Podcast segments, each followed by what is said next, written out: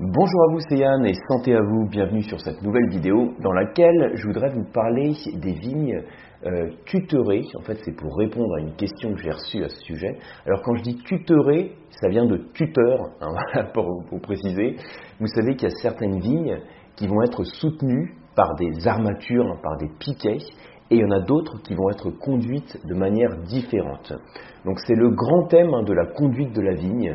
En fonction du type de cépage, en fonction de la région, on va conduire la vigne de manière différente, soit au ras du sol, soit beaucoup plus en hauteur.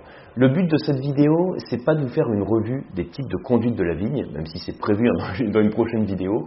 Là, c'est juste pour me centrer sur cette question qui m'avait été posée. Euh, sur euh, donc, le fait qu'on va trouver dans certaines régions des piquets qui vont soutenir la vigne. J'en avais parlé d'ailleurs, euh, pour vous donner l'exemple hein, le plus parlant, sur une masterclass récente que, j'avais consacrée au vignoble du Pila, donc en particulier Côte-Rôtie. Je vais parler de Côte-Rôtie, Saint-Joseph, Condrieux. Et puis l'exemple type, c'est effectivement de citer sur le vignoble de Côte-Rôtie ces vignes qui peuvent être maintenues par des, par des piquets, par des armatures. C'est quelque chose qui est assez caractéristique sur ces paysages viticoles. Ces piquets, c'est ce qu'on appelle les échalas, donc on appelle ça la conduite sur échalas. Et le but de cette petite vidéo, ça va être de vous présenter de manière simple le pourquoi de ces échalas qu'on peut trouver en côte rôtie notamment. Et puis, comme on est entre dégustateurs, de s'interroger sur la euh, conséquence possible que ça peut avoir sur le style de vin qui est produit.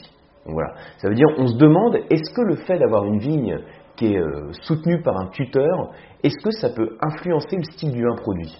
Voilà. Alors pour répondre à ça, alors je vais vous répondre tout de suite, hein, déjà pour vous dire que ça peut effectivement influencer. De là à dire, on va reconnaître à l'aveugle un vin euh, sans échalas ou avec échalas, euh, bon, on va pas s'enflammer quand même, hein, ça sera un petit peu casiole. Mais c'est vrai que ce sont des choses qui vont influencer le style de vin. Et on va voir pourquoi dans cette vidéo. Alors, première chose déjà pour resituer le contexte, rôtie, j'en ai déjà parlé à d'autres occasions, donc sur la masterclass, mais également sur cette chaîne. Euh, juste pour vous présenter le paysage, on est sur un vignoble qui est hyper pentu, avec des coteaux de, malades. Quand je dis hyper pentu, ça peut être des, des inclinaisons de 45 degrés, 50 jusqu'à 60 degrés, donc vous imaginez la pente qu'il y a. Ça veut dire que pour travailler la vigne, c'est compliqué. Ça veut dire qu'on va créer aussi des petites plateformes, hein, des terrasses, ce qu'on appelle les vignes en terrasse. On va également avoir ces petits murs de pierre sèche, un typique qu'on appelle les chais, qu'on va voir sur ces, euh, sur ces coteaux. Voilà, c'est pour le présenter en 5 secondes. Et il se trouve donc que le cépage clé que l'on a sur côte rôtie, c'est la syrah, même si on a le droit dans, l'encépagement jusqu'à 20% de vionnier. J'en ai parlé à d'autres occasions également sur cette chaîne, donc je ne vais pas revenir là-dessus. Je vais surtout sur me, centrer sur le, les vignes sur échalas. Et il faut savoir en fait que le, le fait de conduire ces vignes sur échalas, ça va avoir des conséquences sur les trois facteurs qui influencent le climat d'un vignoble. Le climat à l'échelle micro, pas à l'échelle macro, mais à l'échelle d'une parcelle ou d'un vignoble. Les trois facteurs sur lesquels on va jouer, ça va être l'ensoleillement, la chaleur et l'eau, la présence d'eau. À chaque fois qu'en fait on parle du climat d'un vignoble, il y a toujours des facteurs environnementaux, que ce soit le relief, que ce soit un lac, la présence de la mer, il y a toujours des facteurs environnementaux qui vont influencer le climat du vignoble. Et les trois pôles sur lesquels on influence le climat du vignoble, c'est la chaleur, l'ensoleillement et l'eau. Comment le fait de conduire des vignes sur échalas, ça peut avoir une conséquence sur ces trois choses? Alors c'est ce qu'on va voir tout de suite. Alors je vous ai fait un schéma tout simple, tout bête, où je l'ai mis ici sans échalas ou avec échalas. Et puis ici, j'ai considéré le soleil, j'ai considéré la température, et puis j'ai considéré également l'eau. Alors, je regarde en même temps ce que je vous ai mis. Alors, sans échalas et avec échalas. Ici, pour le soleil, quand vous n'avez pas d'échalas, j'ai mis moins, ici j'ai mis plus plus. Qu'est-ce que ça veut dire ce truc?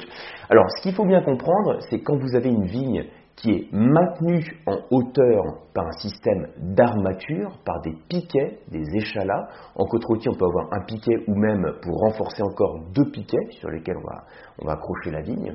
Ça va permettre de présenter la surface foliaire et éviter d'avoir la syrah qui va se vautrer par terre.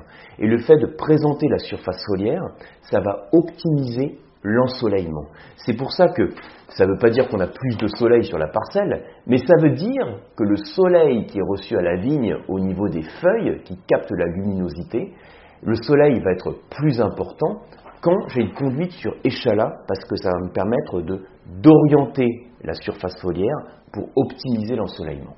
Du coup, comme on est entre dégustateurs, on peut se poser la question quelles conséquences ça peut avoir?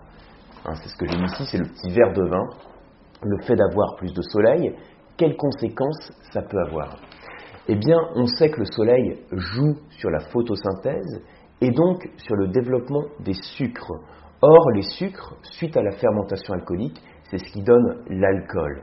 Donc le fait de maximiser euh, l'ensoleillement hein, sur, les feuilles, ça permet de favoriser la photosynthèse et on dit parfois, en tant que dégustateur, qu'on va contribuer à la rondeur et au gras du vin.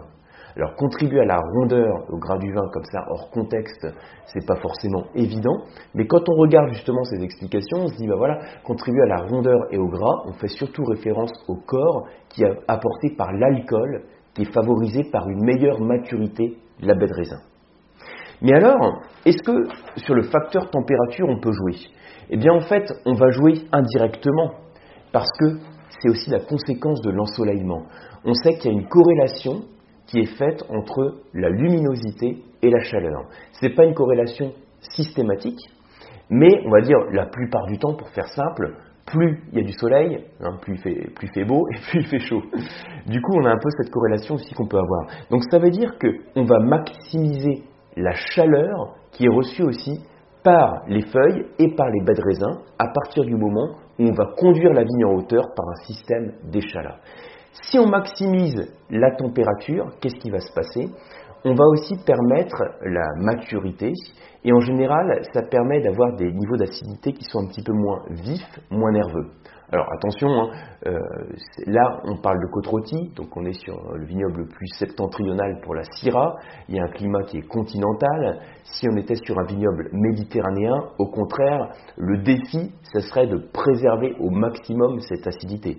Là, on est sur un vignoble qui reste septentrional pour faire de belles syrahs, et donc le fait d'avoir de bonnes expositions et de permettre au soleil de chauffer aussi la baie de raisin, c'est un point positif qui va contribuer au corps et à la maturité de la baie. Et puis ensuite, la partie eau, en quoi elle est liée Bien, je dirais surtout que le fait d'étaler la vigne, en quelque sorte, ça permet au vent de circuler plus facilement. C'est très intuitif et c'est plein de bon sens. Et ça permet aussi d'éliminer les foyers d'humidité et donc les éventuels risques de maladies hein, qui sont liés à la pourriture, à la maladie cryptogamique. Vous savez, je dis souvent que le, vent, en fait, sur les facteurs environnementaux, il a un double rôle. Il joue un rôle de régulateur et un rôle de protecteur. Régulateur et protecteur. Quand je dis régulateur, c'est régulateur thermique. Si vous avez un vent froid ou un vent chaud, il va jouer d'une manière ou d'une autre sur la maturité de la baie. Vent chaud, il accentue la maturité. Vent froid, il la ralentit et il préserve la fraîcheur. Et puis l'effet protecteur, c'est le fait d'avoir un vent sec qui va dissiper les foyers d'humidité et éviter les maladies cryptogrammiques. Donc voilà pour ce petit éclairage rapide hein, sur le fait d'avoir des vignes sur tuteur, hein, des vignes tutorées, cette, ce concept de conduite sur échalas qu'on a en particulier sur les vignobles de côte Donc ce que vous devez retenir, c'est qu'on a effectivement différentes conduites sur les cépages en fonction de la région viticole. Là, j'ai surtout parlé de la conduite sur échalas. Le but de cette conduite, ça va être de favoriser les maturités de la baie de raisin. Donc, à la fois, on parle d'ensoleillement, on parle de température, on parle aussi de favoriser le passage du vent pour éviter les foyers d'humidité. C'est donc une très bonne chose, même si ça implique beaucoup de travail pour le vigneron. Je reviens à ce que je disais tout à l'heure. Nous, en tant que dégustateurs, c'est pas pour ça qu'on va se dire, tiens, je déguste une côte rôtie sur échalas et puis un autre vin qui n'est pas conduit sur échalas. C'est pas pour ça qu'on va avoir des différences qui vont sauter au nez ou en bouche, soyons clairs. Mais néanmoins, on voit qu'on peut avoir des apports qui vont favoriser les maturités de la baie de raisin. Voilà, j'espère que vous avez appris des choses sur cette vidéo. Si c'est le cas, merci de la partager, merci de la liker. Pour ma part, je vous retrouve bah, sur les prochains mails, sur une prochaine vidéo, également sur les formations et les diplômes sur le site lecoam.eu et sur les masterclass de la dégustation. Merci et à bientôt.